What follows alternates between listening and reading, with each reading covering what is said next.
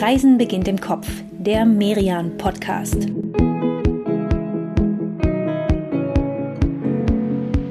Herzlich willkommen, liebe Hörerinnen und Hörer oder ja besser noch Benvenuti, denn mit dieser Folge von Reisen beginnt im Kopf, dem Podcast von Merian, da starten wir ja eine etwas längere Kopfreise durch Italien. In drei Episoden wird es für uns kreuz und quer durchs Land gehen. Ja, wobei man in Italien eigentlich vor allem sagen muss, längst durchs Land. Denn der berühmte italienische Stiefel, der bringt es ja auf stolze 1200 Kilometer. Ja, und entsprechend sind bei dieser Geografie hier natürlich die Unterschiede besonders groß in Nord-Süd-Richtung. Also die Unterschiede in der Landschaft, aber auch bei den Dialekten der Menschen, bei ihren Festen, bei ihrem Essen. Ja, gerade beim Essen. Ne? Also die eine italienische Küche, die gibt es so eigentlich gar nicht. Dafür aber viele verschiedene italienische Küchen. Und alle schmecken sie wunderbar. Deswegen widmen wir diese Folge jetzt auch einfach mal ganz dem Genuss, liebe Hörerinnen und Hörer. Das Thema, das liegt bei Italien einfach auf der Hand. Es wird also in der nächsten guten halben Stunde ums Essen gehen und um guten Wein. Ja, und um möglichst viele verschiedene Küchen im Land kennenzulernen, dann nehmen wir euch mal mit an drei ganz unterschiedliche Orte. Wir werden heute in Mittelitalien unterwegs sein, in den Abruzzen Außerdem im Süden in Apulien und schließlich noch im Norden in Turin. Und ja, ich freue mich auf jede einzelne Station, denn das wird definitiv ja, eine Folge zum Schwelgen. Vor Ort, da achten wir ganz besonders darauf, dass wir euch Produzenten vorstellen, die ganz besondere Ansätze haben. Oft sind die sehr ökologisch geprägt, innovativ auch und trotzdem haben sie meistens auch eine echt lange Tradition. Nachhaltigkeit, auch wichtig, spielt in Italien gerade beim Essen und Trinken eine große Rolle. Da werden uns also ein paar sehr sympathische Beispiele begegnen. Genau, ihr müsst aber jetzt nicht hektisch Stift und Papier hier suchen, keine Sorge. Auf merian.de, da stellen wir euch für jede Episode alle Adressen und manchmal auch noch ein paar zusätzliche Fotos oder Texte bereit. Und den Link dahin, den schreiben wir euch in die Show Notes direkt hier unter die Episode. Und für alle von euch, liebe Hörerinnen und Hörer, die heute vielleicht zum ersten Mal dabei sind, stellen wir uns noch mal ganz kurz vor, damit ihr wisst, mit wem ihr heute eigentlich hier auf Kopfreise geht. Mein Name ist Katrin Sander. Und ich heiße Inka Schmeling. Und wir beide, wir hosten diesen Podcast jetzt schon zweieinhalb Jahre. Alle 14 Tage sind wir unterwegs und freuen uns immer sehr über eure Begleitung. Ja, und übrigens auch ganz in echt gerne, ne? Ne? Also wenn ihr Fragen habt, Kritik, Lob, Vorschläge, dann schreibt die immer gerne in die Kommentarspalte. Wir freuen uns drauf, von euch zu hören. Aber ja, jetzt geht's auch endlich mal los und wir starten heute mit dem, was ja, was auch in Italien oft der erste Gang eines Menüs ist, nämlich mit dem Primo Piatto. Und das ist ganz oft Pasta. Dieser erste Gang, die Pasta, der soll erstmal sättigen und das schafft Pasta ja echt hervorragend. Es kann natürlich auch mal Gnocchi geben, Polenta, Risotto, aber wir bleiben jetzt mal beim Klassiker. Genau, Klassiker auf jeden Fall. Also ich glaube, darauf kann man sich immer einigen. Aber ob die Pasta auch wirklich ein italienisches Original ist, das hat bis heute irgendwie keinen Historiker so mit, mit Sicherheit klären können. Es gibt welche, die sagen, naja, nee, ursprünglich kommen die Nudeln aus China und es war der venezianische Abenteurer Marco Polo, der dann im 13. Jahrhundert auf seinen Reisen beobachtet haben soll, wie diese Teigwaren hergestellt werden und wie man sie verarbeitet. Ja, und vor allem, wie lecker sie sind. Ne? Das hat er wahrscheinlich ausprobiert. Und dann hat er gleich welche mit nach Hause genommen. Das ist zumindest eine Theorie. Nach dieser wäre dann sozusagen Venedig der Ort, an dem man in Italien erstmals Pasta gegessen hat. Es gibt aber noch einen anderen Ansatz und demzufolge waren es die Araber, die herausgefunden hatten, wie lecker so getrocknete Teigfäden schmecken, wenn man sie wieder kocht. Und diese Erfindung, die haben sie dann mit nach Sizilien gebracht. Die Araber herrschten ja jahrhundertelang über die Insel und damit wäre dann Sizilien die Heimat der italienischen Pasta. Also woher auch immer die Pasta kommt, wir können auf jeden Fall festhalten, für Nudeln kann man sich auf der ganzen Welt begeistern, offensichtlich. Aber die Italiener sind tatsächlich diejenigen, die, ja, die die Verarbeitung der Nudeln ziemlich perfektioniert haben. Bis zu 600 verschiedene Nudelformen soll es hier geben. Darunter sind gerillte, weiß nicht, längliche, gekringelte, gedrehte, dicke, dünne, runde, eckige. Ja, und es ist ja nicht nur die Form, ne? Es gibt ja dann nochmal verschiedene Mehlarten, verschiedene Arten, die Pasta zu produzieren. Wofür das alles eigentlich wichtig ist, das lassen wir uns jetzt mal erklären vom Food-Experten der Merian-Redaktion, Jonas Morgenthaler. Jonas, Erzähl mal, was ist denn deine Erklärung, warum gibt es so viele verschiedene Sorten Pasta? ja, es macht halt Spaß, immer wieder eine andere Form auf dem Teller zu haben, aber ich, also es, es gibt schon so einen Hintergrund, dass quasi je nach Art der äh, Pasta-Soße oder äh, des Pasta-Rezepts halt die eine oder andere Sorte äh, besser passt. Also wenn du eine große Polpette hast, also quasi Hackbällchen oder sowas, und die dann in, in, mit Spaghetti servierst, dann hast du so drei, vier riesige Dinge und darum herum die Spaghetti und es geht irgendwie überhaupt nicht auf.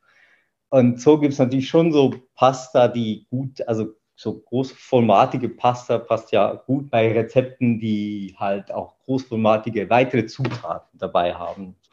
Es gibt schon so einen Hintergrund und dann hat, hat jeder, jeder Ort halt so sein Ding gemacht. Ah, das finde ich spannend, was du sagst, Jonas. Also das mit diesem jeder Ort, der hat so, so sein Ding gemacht. Denn tatsächlich in Italien, da haben sich ja schon vor einigen Jahrhunderten so, so richtige Pasta-Zentren entwickelt die bis heute auch wirklich sehr aktiv sind, sehr, sehr wichtig sind für die Pasta-Produktion. Und ja, die liegen ja eher nicht im Norden des Landes. Ne? Da setzt man traditionell mehr auf Reis, auf Mais, auf Kartoffeln. Also das sind eher Gerichte wie Risotto, Polenta, Gnocchi en vogue. Aber wo sind denn dann diese, diese Zentren zu finden? Tatsächlich einfach äh, ist diese Apulien und Neapel, so dieses Umfeld ist so eine, eine Ur, eine Keimzelle quasi, so ein, wo es wirklich seit, seit dem 16. Jahrhundert oder noch länger Pasta gemacht wird und eine andere ist dort äh, in den Abruzzen. Äh, da gibt es auch äh, eine riesige Pasta-Tradition, die dann halt immer über die Generationen weitergegeben wurde.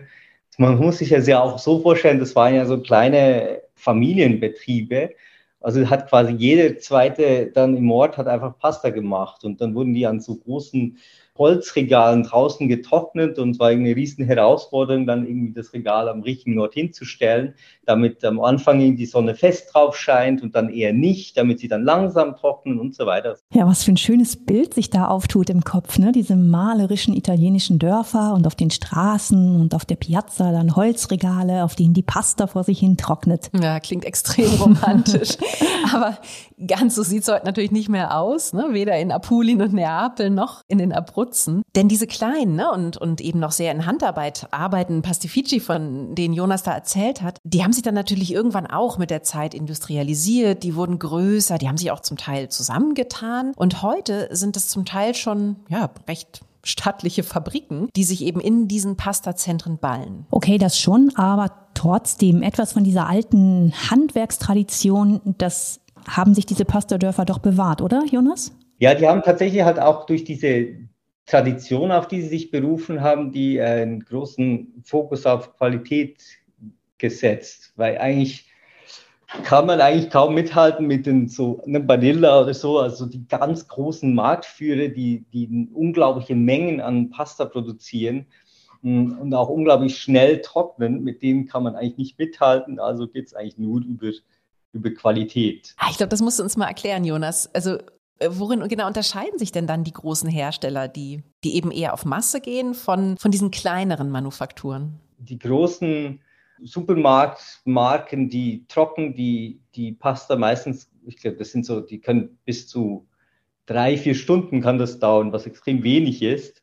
Das sind hohe Temperaturen, wenig Trocknungszeit heißt, Pasta ist schnell fertig, kann schnell verkauft werden, kann viel produziert werden. Und deswegen schwören viele äh, Pasta-Liebhaber auf so diese Manufakturen, die, die halt sehr langs langsam trocknen. Das ist wirklich so eins der wichtigsten Dinge, glaube ich, wenn es um Qualität geht. Und das dauert dann bis zu zwei, drei Tage. Diese Logik, die kennen wir ja auch von ganz vielen anderen Lebensmitteln, ne? dass Zeit so, ein, so eine Ressource ist, so ein Faktor. Und je niedriger die Temperatur bei der Verarbeitung, desto schonender die Zubereitung und desto intensiver dann eben oft der Geschmack. Gibt es denn neben der Temperatur oder eben der Trockenzeit noch irgendwas anderes, was für ja, besonders hochwertige Pasta sorgt? Was halt wichtig ist tatsächlich, dass diese traditionellen Pasta-Firmen halt oft so äh, Bronzeformen verwenden.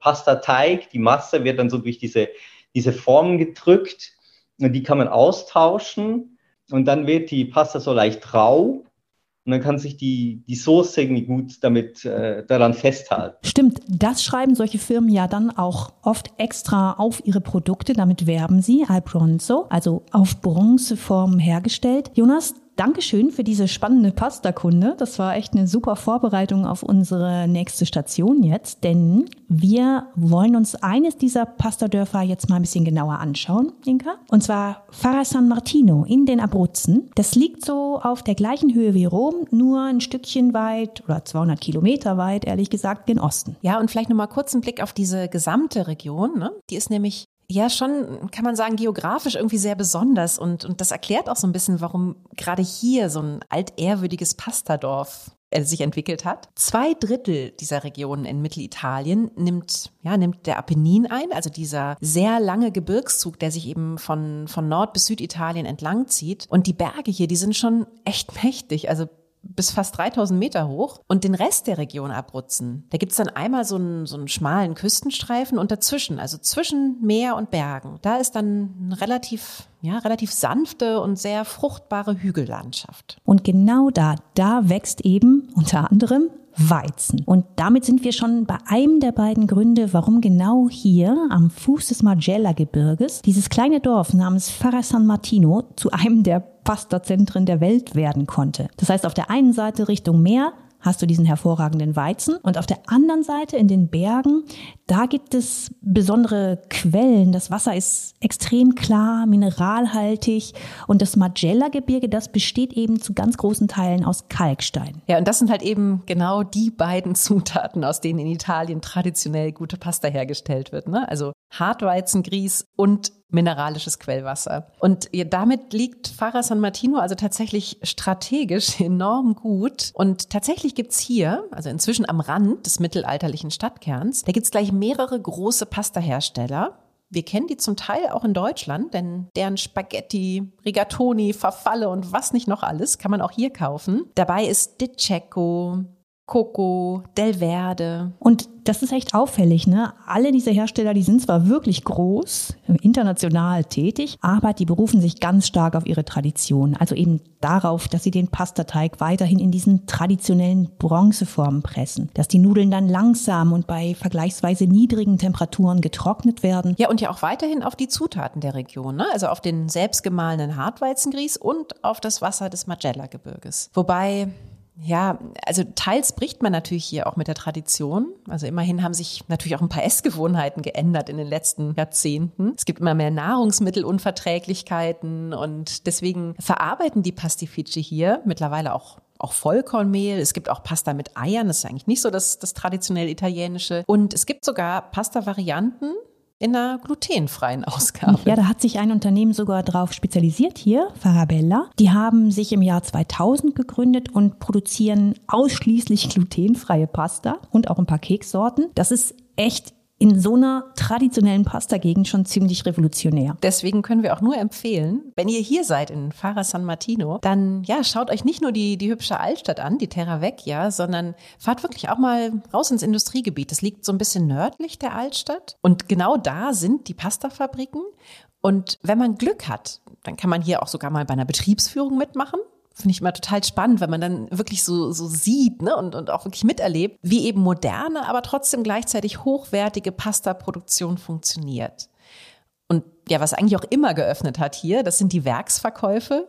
Und da gibt's dann so viele verschiedene Sorten, das könnt ihr euch echt gar nicht vorstellen. Ja, wir haben es eben gehört, ne? 600 verschiedene Pastasorten. Also das sind schon einige. Und ihr hört, Inka und ich, wir sind im Pastaglück gerade und damit beenden wir diesen ersten Gang auf unserer italienischen Kopfreise dann auch einfach mal. Inka, was nehmen wir denn für eine Soße hier? Was ist Tradition in den Abruzzen? Ah, definitiv Lammragout, würde ich sagen. Ganz klare Sache. Da merkt man dann auch nochmal so ein bisschen die, ne, die Nähe zu den Bergen. Aber gleichzeitig könnte man natürlich auch in Abruzzen sehr, sehr gut Fisch essen, Meerestiere. Ist halt wirklich so ein bisschen dieses, ja, Mare e Monti, ne? also Meer und Berge. Prägt beides nicht nur die Landschaft, sondern klar, natürlich auch das, was auf den Teller kommt. Also für mich klingt das super, ne? Ein ordentlicher Teller Pasta mit Lammragout, schön gehaltvoll und damit gönnen wir beide uns jetzt hier mal eine ganz kurze Pause auf dieser Kopfreise. Bleibt dran, gleich geht's weiter mit dem perfekten Begleiter zu einem leckeren italienischen Menü mit Wein von der Halbinsel Salento in Apulien. Bis gleich. In dieser kurzen Pause nehmen wir euch mal eben kurz mit auf eine andere Italienreise. Und zwar haben wir beide auch schon mal eine Kopfreise durch Südtirol gemacht. Ganze drei Episoden lang, ja, einfach weil es uns so gut gefallen hat. In dieser Südtirol-Staffel, da geht's in den Windschgau, nach Meran, nach Bozen, Brixen und auch ins Eisacktal. Und zum Finale dann nochmal richtig hoch hinaus in die Dolomiten. Auch in Südtirol gab es natürlich viele Gelegenheiten zum Genießen. Ja, wir waren aber auch fleißig wandern und wir haben vor Ort natürlich noch so ein paar, ja, so ein paar echte Kultur-Highlights entdeckt. Die Südtirol-Staffel könnt ihr auf allen gängigen Podcast-Plattformen hören. Wir freuen uns, wenn ihr uns auch auf dieser Kopfreise begleitet. So, nach der Pause sagen Katrin und ich jetzt erst einmal Chin Chin. Willkommen zurück in Italien und diesmal, wie angekündigt, in Apulien. Das ordnen wir jetzt noch mal ein bisschen geografisch ein. Für alle, die jetzt in Italien nicht genau wissen, wo was liegt. Apulien ist nämlich der Absatz des italienischen Stiefels, liegt damit also im äußersten Südosten des Landes. Und dann wiederum im Süden von Apulien, auf zwei Seiten vom Meer umgeben, da liegt die Region Salento. Und diese Gegend, die ist vom Meer also extrem geprägt. Es gibt hier wunderhübsche kleine Fischerdörfer wie Gallipoli, Porto Cesareo, Tricase und dazu weite, weite Sandstrände. Ja, und es gibt sogar einen Sandstrand, der liegt bei Pescolose, also wirklich ganz, ganz am Südzipfel von Apulien. Der heißt Maldive del Salento. Und das ist wirklich nicht übertrieben, dieser Name. Was nicht, bei dem hellen Sand hier und dem, dem flachen, klaren Wasser, da hat man irgendwie wirklich fast das Gefühl, auf den Malediven zu sein. Und ich höre daraus, Inka, du hast schon Lust auf einen Stopp am Strand gerade, oder? Schon sehr, ja. Ich finde es einfach, ich weiß nicht, diese, diese italienische Strandkultur, ne, die ist ja für uns Deutsche auf den ersten Blick vielleicht immer so ein bisschen gewöhnungsbedürftig. Also diese, diese Liegen und, und Schirme und da steht dann alles so in Reihe und Glied und man muss dafür zahlen. Aber ich habe das irgendwie sehr, sehr lieben gelernt und finde, das ist irgendwie einfach so eine, ja, so eine ganz eigene Welt. Es gibt da auch ein super schönes Lied zu von Renato Zero, ist schon aus den 80ern und der singt Spiagge immense da sola te spiagge già vissute,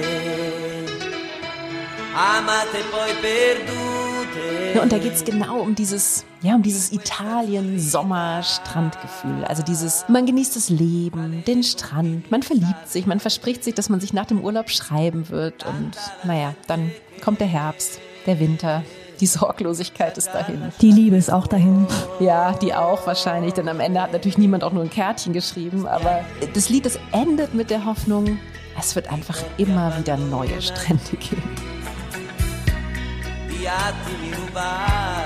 Auf jeden Fall sind Strände echt ein super Synonym, finde ich, für das italienische Sommergefühl. Also kann ich echt sehr gut nachvollziehen und deswegen lass uns doch ruhig hier am Maldive del Salento gern mal eine ganz kurze kleine Pause einlegen. Ja, komm, ich spiele uns sogar noch ein bisschen Wellenrauschen mit rein.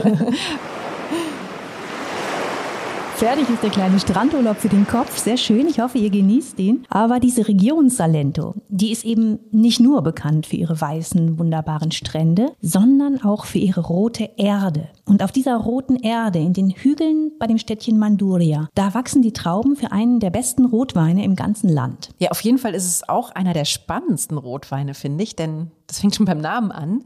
S heißt der vielgelobte Rotwein vom Weingut Gianfranco Fino. Und auch wenn man bei dieser, dieser blutroten Schrift hier auf dem Etikett und, und dem schwarzen Hintergrund ziemlich schnell an Stephen King denkt, finde ich. Mit dessen Horrorroman hat der Name nichts zu tun. Dafür aber mit dem, was Sigmund Freud, der große Psychoanalytiker, mit dem S bezeichnet hat. Unser Unbewusstes, unsere Triebe und Affekte. Ja, all das kitzelt dieser Wein heraus. Also gar nicht so weit weg von Stephen King manchmal. ja, aber ich glaube, es geht aber eher um dieses Positive, ne? Also um diese, diese inneren, diese innere Passion Tradition. Das schmeckt man irgendwie auch ein Stück weit. Der Winzer hier, Gianfranco Fino, der hat auf einem kleinen Weinberg, den sein Vater ihm vermacht hat, da hat er ja was wirklich Einzigartiges geschaffen. Wir fahren jetzt einfach mal hin und treffen hier vor Ort gleich auf einen sehr netten Mitarbeiter von Gianfranco Fino. Buongiorno Inca, sono Tommaso della cantina Gianfranco Fino Viticoltore. Buongiorno Tommaso, schön, dass du dir die Zeit nimmst, uns heute ja, im Kopf hier, hier ein bisschen rumzuführen. Das hier, das ist meine Kollegin Katrin. Oh, buongiorno Tommaso. Toll, dass du uns empfängst und da du dich ja hier um alle Abläufe auf dem Weingut kümmerst, kannst du uns bestimmt auch viel erzählen. Allora, per iniziare, eh, Gianfranco, Gianfranco hat genau diesen Ort bei Manduria gewählt, weil er das Herz der Primitivo-Region ist. Und er hat sich für den Primitivo entschieden, weil das unsere typische einheimische Rebsorte ist. Primitivo, genau das ist das Stichwort tatsächlich beim S. Gianfranco Fino, der verwendet für diesen Wein zu 100% Primitivo-Trauben, also die Traube des Südens. Und bei dem Namen Primitivo, da darf man sich wirklich keinesfalls täuschen. Das kommt nämlich nicht von primitiv, sondern vom lateinischen primativus. Und der Name, der heißt einfach nur, dass diese Trauben eben ja sehr früh anfangen zu reifen. Ja, allerdings reifen die auch oft ganz schön ungleichmäßig. Da können also gut an ein und dem gleichen Rebstock sowohl reife als auch unreife Trauben hängen. Und das ist ein Grund dafür, dass der Primitivo eigentlich kaum von Maschinen geerntet werden kann, sondern viel, viel besser in Handarbeit. Ja, es gibt sogar noch einen Grund dafür. Gianfranco Fino, der, der setzt hier auf eine spezielle Art der Reberziehung. Alberello heißt die wurde erfunden von den alten Griechen und auch die Römer, die haben dann später so gearbeitet. Und das bedeutet, dass die oberirdischen Teile der Rebstöcke, die werden ja recht niedrig gehalten und am Ende ergibt das zwar weniger Trauben, aber die Trauben, die sind dann echt von, ja, von ganz besonderer Qualität. Ja, versteht man auch, ne? Die Trauben, die sind einerseits gut geschützt. Das Blattwerk, das ist fast wie so ein Dach darüber. Und weil die Wurzeln ganz tief in den Boden müssen, nehmen sie dabei eben sehr viel von dieser oberen Erdschicht mit, der sehr eisenhaltigen Terra Rossa. Aber sie stoßen eben auch vor bis in die tieferen Schichten und die sind dann wiederum sehr kalkhaltig. Okay, das klingt aber auch so, als sei diese Traube ja, jetzt nicht gerade die unkomplizierteste Sorte, oder Tommaso? Er ist schwierig anzubauen. Der Primitivo ist eine sehr, sehr empfindliche Traube. Ja, das glaube ich sofort. Und Tommaso, der betont das ja auch immer wieder. Bei der Entstehung des S, da geschieht alles von Hand. Von der Arbeit im Weinberg bis zur Lese der Vendemmia und dann natürlich die Verarbeitung im Weinkeller. Das alles erfordert echt richtig viel Einsatz. Ja, und dieser Einsatz, der hat natürlich seinen Preis. Die Flasche S, die kostet ja, je nach Jahrgang zwischen 40 und 60 Euro. Und was da natürlich auch noch mit drin ist, das ist halt die Geduld, die man braucht. Ne? Also der Wein, der ruht mindestens neun Monate in französischen Eichenfässern. Die hat Fino selbst besorgt in Frankreich. Und danach kommt der Wein dann nochmal für zwei Jahre Minimum in Flaschen. Tja, und dann ist er irgendwann fertig. Und man hat ihn im Glas endlich. Und was würdest du denn sagen, Thomas? So, was, ja, wie, was ist das für ein Geschmack? Es ist ein sehr strukturierter Wein, aber auch ausgewogen. In der Nase ist er kräftig und komplex, hat Noten von Pflaume, Schwarzkirsche, roten Wildfrüchten, aber auch von Schokolade, Tabak und Lakritz. E also, so schön hätte ich es nicht formulieren können, aber wo ich dir auf jeden Fall zustimme, Tommaso, ich finde, dieser Wein, der schmeckt Oh, der schmeckt sowas von nach Süditalien. Da ist wirklich jeder Schluck, der ist schon so eine eigene kleine Kopfreise nach Apulien. Das stimmt. Man schmeckt ihm das Terroir wirklich, wirklich an. Was auch daran liegt, dass viele von Finos Rebstöcken echt alt sind. Also die sind mindestens 70, oft auch 80, 90 Jahre alt. Denn auf den sandigen Böden hier in Apulien, da konnte die Reblaus, die ja andere äh, Winzer in den Ruin getrieben hat, die konnte sich hier nicht so ausbreiten wie in anderen Ländern Europas. Ja, und über die Zeit ist das hier wirklich eine perfekte Symbiose eingegangen. Ne? Also die Rebstöcke mit dieser Terra Rossa. Also kein Wunder, dass der S das Aushängeschild dieses Weinguts ist. Und klar, Gianfranco Fino, der hat natürlich noch andere tolle Weine. Probiert euch am besten einfach mal durch. Ja, und auch nicht nur hier, sondern ruhig auch auf den anderen Weingütern der Region. Apulien hat eine besonders große Auswahl an Rebstöcken und Trauben. Die größte übrigens in Süditalien. Und die feinsten wachsen in der Region Salento. Gianfranco Fino, der hat selbst mal gesagt, seine Arbeit, die sei geprägt durch das perfekte Gleichgewicht von Tradition und Innovation. Und ich finde, das beschreibt gar nicht nur das, was er hier macht auf seinem Gut, sondern steht so ein bisschen, finde ich, grundsätzlich für den, den Weinbau in ganz Italien. Das Land, das hat eben ja, wirklich Tradition. Ne? Hier wird seit fast 3000 Jahren Wein angebaut. Aber es ist eben auch heute noch der größte Weinproduzent der Welt. Also Apulien, aber auch Sizilien, Latium, das Veneto, das sind wirklich große Weinbaugebiete. Und man setzt heute eben wieder sehr stark auf Qualität hier. Ne? Klar, die einfachen Tafelweine, die gibt's natürlich auch, aber gerade diese Siegel DOC und noch stärker das strenge DOCG, die garantieren inzwischen wirklich auch sehr, sehr hohe Qualitätsstandards. Ja, Das war eine spannende und ziemlich genussreiche Station hier in Apulien. Auf jeden Fall. Ich könnte jetzt gleich weiterziehen von, von Weingut zu Weingut. Da gibt's wirklich, glaube ich, noch viele enthusiastische Winzer und tolle Weine, die da auf uns warten würden. Aber wir beide, wir machen noch mal eine kurze Pause. Bei einem Glas S? Bei einem Glas S, genau. Und danach reisen wir ja einmal ans andere Ende des Landes, in den Norden, nach Turin. Denn da, da werden wir zum Abschluss unseres italienischen Menüs hier besonders leckere Desserts auf den Teller bekommen. Also bis gleich. Wir möchten euch in dieser Pause gerne die aktuelle Merian-Ausgabe vorstellen. Thema ist Franken und es gibt wirklich so einige Gründe, warum man diese Region im Norden Bayerns besuchen sollte. Zum einen viel, viel Natur. Es gibt beeindruckende Parks voller Höhlen und bizarrer Felsformationen, in denen man herrlich wandern oder Mountainbiken kann. Ja, und dann gibt's natürlich noch so spannende Städte wie, wie Bamberg und Coburg. Beide werden in dieser Ausgabe vorgestellt. Und äh, Bayreuth auch, klar, mitsamt Opernhaus und Festspielhaus. Aber ja, man sieht in der Ausgabe schon auch schön, was die Stadt neben Wagner noch so alles zu bieten hat. Und natürlich kommt der Genuss in Franken nicht zu kurz. Die Merian-Ausgabe führt euch zu besonderen Restaurants, zu lokalen Winzern und ganz wichtig zu den örtlichen Brauereien, denn Bier spielt in der Region eine ganz große Rolle. Also eine tolle Inspiration für euren nächsten Urlaub in Franken. Ihr findet die Ausgabe im gut sortierten Buchhandel oder natürlich immer auch online unter merian-shop.de. So, liebe Inka, ich hoffe, du hast nach Pasta und Wein jetzt noch ein bisschen Appetit aufs Dessert. Denn unsere letzte Station auf dieser Kopfreise, die führt uns jetzt vom Apulien tief im Süden hoch in den Nordwesten, in die vielleicht süßeste Stadt Italiens, nach Turin. Das ist gar kein Problem, Katrin, denn äh, für Desserts gibt es doch immer noch dieses, ja, dieses kleine Extraeckchen im Bauch. Oder? Ja, das habe ich auch, dieses kleine Extraeckchen im Bauch. Und wir werden das brauchen hier in Turin, denn ähm, die beiden Hauptrollen bei ziemlich vielen Desserts hier in der Stadt, das kann ich jetzt schon mal vorab verraten, das sind erstens Haselnüsse, die wachsen hier im Piemont, also im Süden dieser Region hier, und zweitens Schokolade. Turin hier im Piemont wird mit Perugia in Umbrien und Modica auf Sizilien als eine der drei Schokoladenstädte Italiens gefeiert. Ja, und warum das so ist, das lassen wir uns jetzt mal von Maria Chiara Ambrosio verraten. Maria ist Kunsthistorikerin, und die einzige Stadt, in der sie jemals außerhalb von Turin gelebt hat, das war Berlin. Da war sie drei Jahre lang. Deswegen kann sie so super Deutsch. Und jetzt gibt sie Privatführungen durch Turin. Ihr könnt sie natürlich kontaktieren, wenn ihr eine Führung bei ihr buchen wollt. Wir schreiben euch auf merian.de, wie ihr sie erreichen könnt. Maria, erzähl uns doch mal. Gibt's, ja, gibt's einen Grund, warum ausgerechnet Turin zur Schokoladenstadt wurde? Ja, es kommt aus der Savoia, weil die Savoia hatten die Kakaobohnen in Spanien entdeckt sehr früh, aber dieser war ja auch, aber am Anfang diese Kakaobohnen für flüssige Schokolade benutzte oder für Schokoladen, die man noch damals mit Pfeffer hm, so getrunken hat. Also, und danach entstand dann Kakaobutter und die Tafeln und so weiter. Aber die Kakaobohnen sind sehr früh in Turin gekommen und schon hatten sie die Erlaubnis, ähm, am Anfang von 1700 Schokolade zu äh, zubereiten und schon zu exportieren.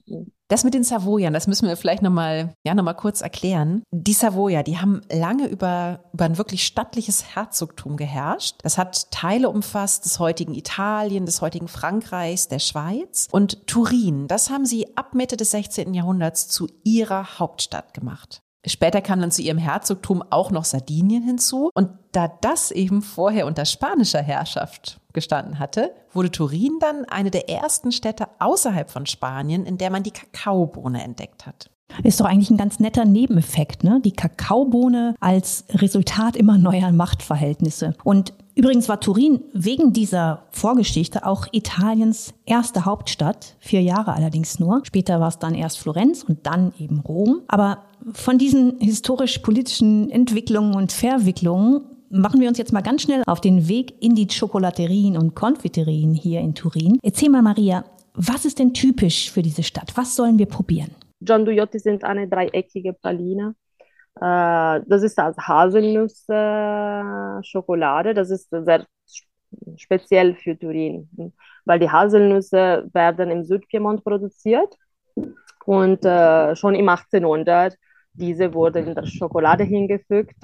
Äh, und das ist unsere Spezialität, ist dieser Gianduotto. Mm, oh, das klingt sehr gut. Also Gianduotto, die sind auf jeden Fall jetzt ganz oben auf unserer Liste. Gibt es denn, ja, gibt's denn noch irgendwas, was wir probieren sollten? Äh, Cremino ist auch sehr typisch von Turin. Das ist ein Schokolade, der quadratisch ist und hat zwei Schichten Schokolade und in der Mitte ein Geschmack.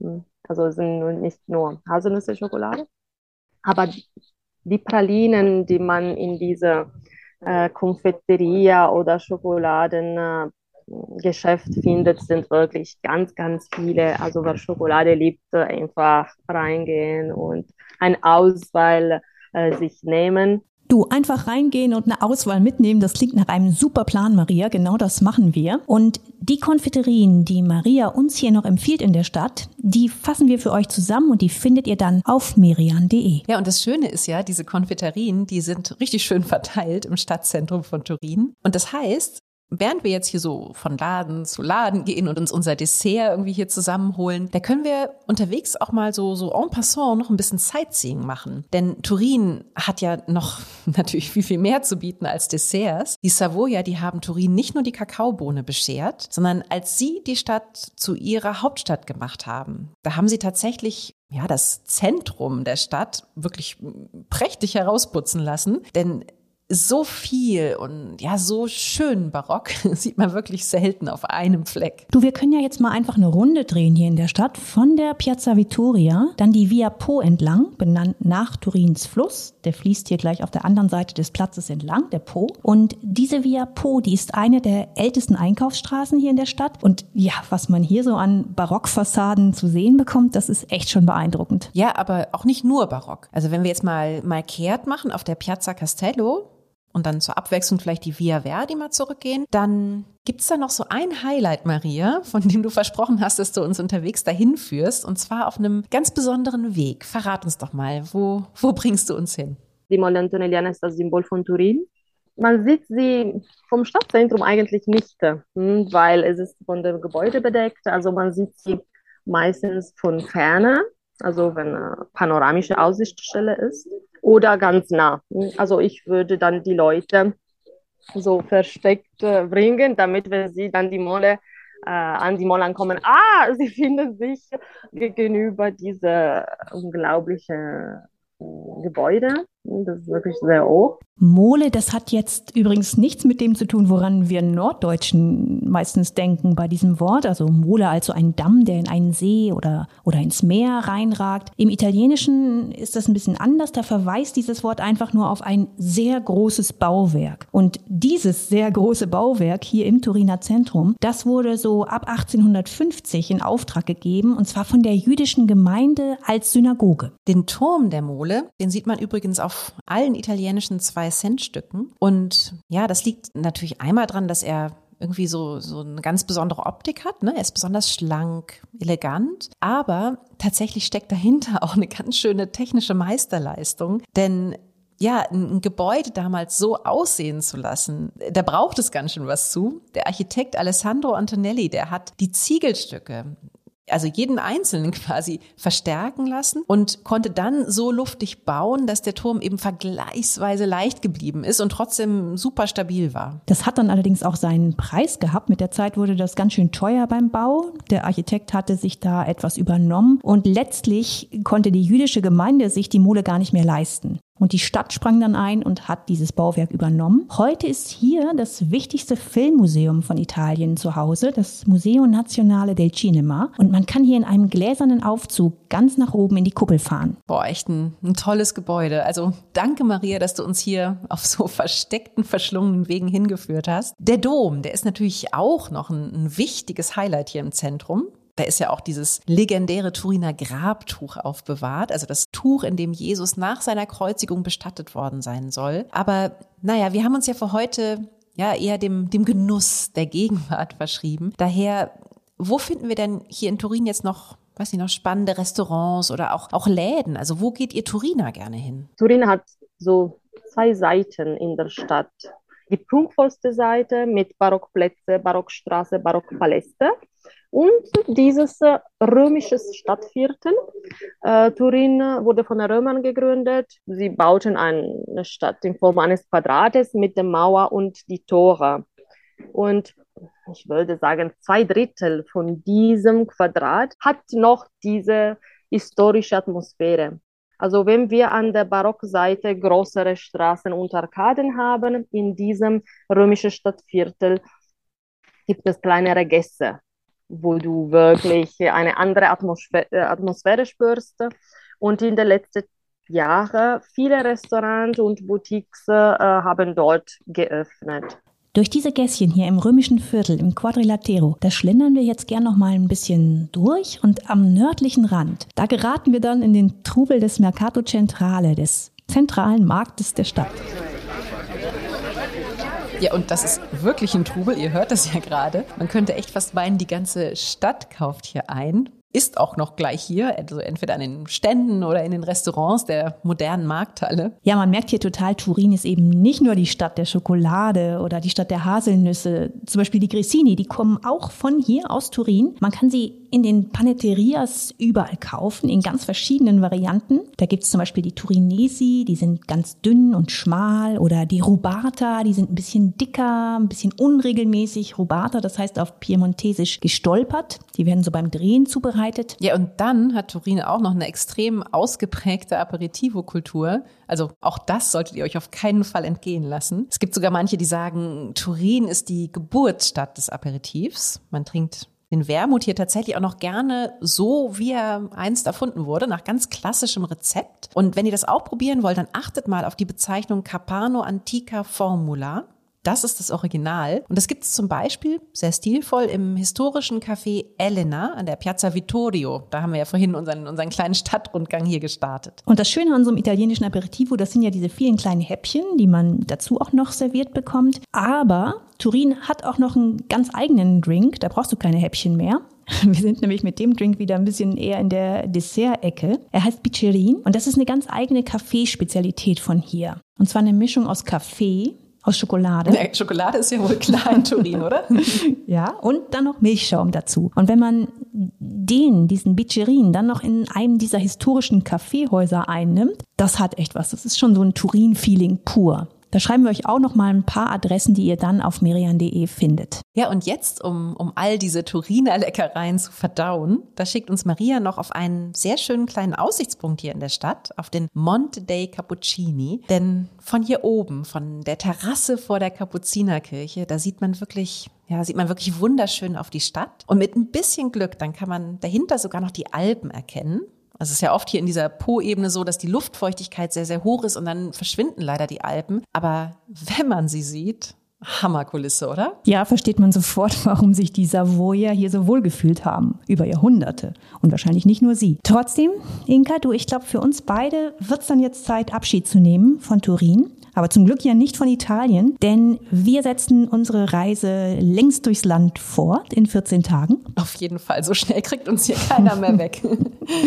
Und nächstes Mal, da können wir uns sogar ganz besonders viel Zeit lassen oder sagen wir mal viel langsamer, entspannter reisen, denn darum wird es gehen, ums besonders entspannte Reisen, um Slow Tourism und um schöne Beispiele dafür. Denn diese Art des Reisens, die soll ja nicht nur nachhaltig sein für die Region, sondern auch gut für einen selbst. Ja, weil man eben noch tiefer eintauchen kann. Ne? Man kann noch mehr, mehr Zeit da verbringen, man kann sich noch mehr einlassen, noch mehr genießen dadurch auch. Und auch genießen werden wir definitiv reichlich in zwei Wochen. Wir werden in Umbrien eine der ersten Chitta Slow kennenlernen werden in Kampagnen die berühmte Mittelmeerdiät probieren. Wobei Diät klingt eigentlich nicht nach Genuss, aber die hier ist es.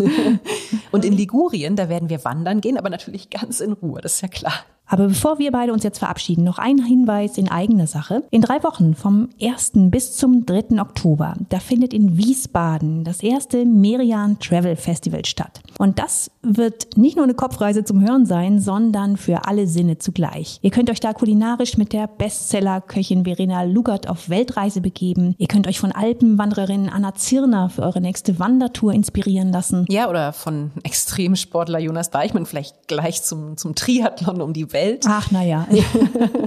also es ist irre, was der macht, aber Triathlon um die Welt wäre mir zu hart. Ja, auf jeden Fall kann man sich aber inspirieren lassen. Und ne? auch nicht so Slow Tourism-mäßig.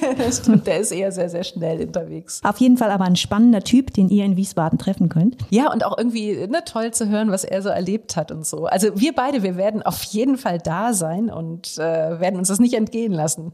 Ja, wir hoffen auch, möglichst viele von euch dort zu treffen. Vom 1. bis zum 3. Oktober. Merkt euch den Termin gerne vor. Wir freuen uns drauf. Genau, und sagen jetzt erstmal Ciao. Bis in zwei Wochen zur nächsten Italienreise. Alles Gute.